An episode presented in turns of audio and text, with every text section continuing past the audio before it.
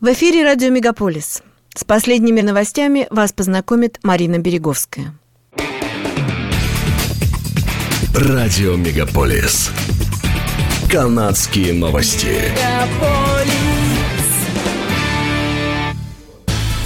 Министерство здравоохранения Онтарио сообщило об увеличении числа госпитализаций пациентов с COVID-19 на 23% по сравнению с тем, что было неделей ранее – Эпидемиологи говорят о начале новой волны пандемии – пишет издание CP24.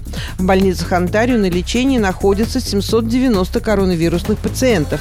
Это самое большое число госпитализаций с 5 марта.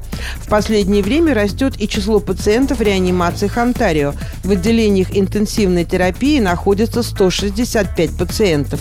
72% из них были госпитализированы из-за заражения COVID-19.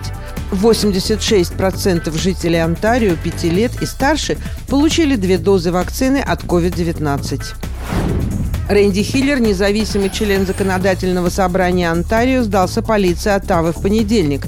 Ему предъявлено 9 обвинений, связанных с его участием в протестах конвоя свободы. Среди них два обвинения в препятствовании или сопротивлении государственному служащему, одно обвинение в нападении на мирного или государственного служащего и три обвинения в консультировании по вопросам, не подлежащим судебному преследованию, два из которых рассматриваются как мелкое хулиганство. Хиллер стал знаковым лицом во время трехнедельного протеста в Оттаве. Он выступал на нескольких пресс-конференциях в поддержку протестующих. Рэнди Хиллер был впервые избран на пост в 2007 году, но в 2019 году за свои взгляды был исключен из фракции прогрессивных консерваторов Онтарио. В начале марта он объявил, что не будет добиваться переизбрания в июне этого года. Спустя пять недель протестующие конвои свободы вернулись в центр Оттавы. В субботу днем сотни машин с флагами и рожками из Сент-Ламбер-де-Лазон проехали по центру города с гудками. Мы проедем и дадим Оттаве понять, что мы все еще здесь, мы не ушли, и мы никуда не уйдем, пока эти мандаты не отменят, сказал Джероме О'Салливан, один из организаторов протеста. Полиция Оттава, прибывшая на место событий, сообщила каналу CTV News Оттава, что по их оценкам более более 300 автомобилей были частью так называемого конвоя нового поколения. Автоколонна, которая не останавливалась в Оттаве, началась в Квебеке, собирая сторонников в Драмондвилле и Монреале по пути к Ван Клик Хилл. Те, кто поддерживает шествие в Оттаве, говорят, что они все еще борются за прекращение мандатов COVID-19, несмотря на то, что большинство ограничений уже снято, а правительство провинции планирует снять все оставшиеся к концу апреля. На федеральном уровне невакцинированные канадцы по-прежнему не могут путешествовать. У них нет права на мобильность, дети не могут ходить в школу без прививок. И это совершенно неправильно. Они имеют право на образование, заявляют сторонники протеста. Онтарио – последняя провинция Канады, подписавшая соглашение о введении к 2025 году оплаты за детские сады в размере 10 долларов в день.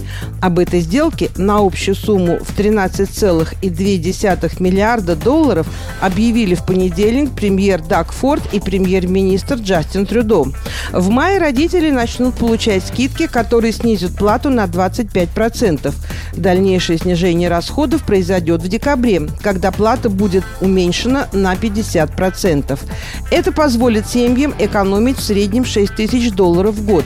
Дальнейшие сокращения будут произведены в сентябре 2024 года, и к сентябрю 2025 года плата за детские сады в Онтарио упадет до 10 долларов в день. Соглашение также предусматривает создание в Онтарио 86 тысяч новых мест в учреждениях по уходу за детьми, пишет издание Russian Week. Власти Онтарио объявили, что ограничение скорости 110 км в час на шести участках провинциальных автомагистралей останутся в силе. Как стало известно The Canadian Press, с 22 апреля эти ограничения скорости станут постоянными. Это касается шоссе Queen Elizabeth Way от Гамильтона до Сент-Катрин, шоссе 402 от Лондона до Сарнии, шоссе 417 от Оттавы до границ с Квебеком, а также от района Каната до Арн-Приора – шоссе 401 от Виндзора до Тилбери и шоссе 404 от Ньюмаркета до Вудбайна. Правительство заявило два года назад, что 80% людей поддержали этот проект. Премьер Даг Форд и мэр Торонто Джон Тори рассказали о строительстве крупной транспортной линии в провинции Ontario Line. Она будет проходить от выставочного центра Exhibition Place до научного центра Ontario Science Center, пишет издание Daily Hive. Пассажиры смогут добраться от станции Exhibition Place до станции Ontario Science Center за 30 минут. На линии появится 14 новых станций метро. Ожидается, что открытие новой ветки на 15% уменьшит количество людей на линии 1 TTC и на станции Union Station в часы пик. В рамках строительства линии Ontario Line некоторые станции отремонтируют, в частности, станцию Озгуд. Строительство Ontario Line позволит присоединить районы Корктаун и Лесливилл к системе метро и соединить более 40 транспортных линий. Ожидается, что Ontario Line будет завершена не раньше 2030 года. Meta Platforms, материнская компания Facebook, Instagram и WhatsApp, объявила о планах строительства в Торонто нового канадского технологического центра. Компания заявляет, что в течение следующих пяти лет для работы центра понадобится две с половиной тысячи вакансий как для удаленных, так и для офисных должностей. Согласно заявлению, опубликованному во вторник, в этом центре будут работать первые в Канаде группы разработчиков WhatsApp, Facebook Messenger и удаленного управления. Одновременно с этим расширится численность сотрудников канадских филиалов Reality Labs и AI Research. Компания заявляет, что эти команды помогут разрабатывать их новую технологию виртуальной реальности, известную как метавселенная, запущенную в 2021 году. В пределах метавселенной общие среды предоставляют пользователям возможность работать, играть и общаться с друг другом. В октябре 2021 года компания, ранее известная как Facebook, официально сменила свое название на Meta Platforms или сокращенно Meta.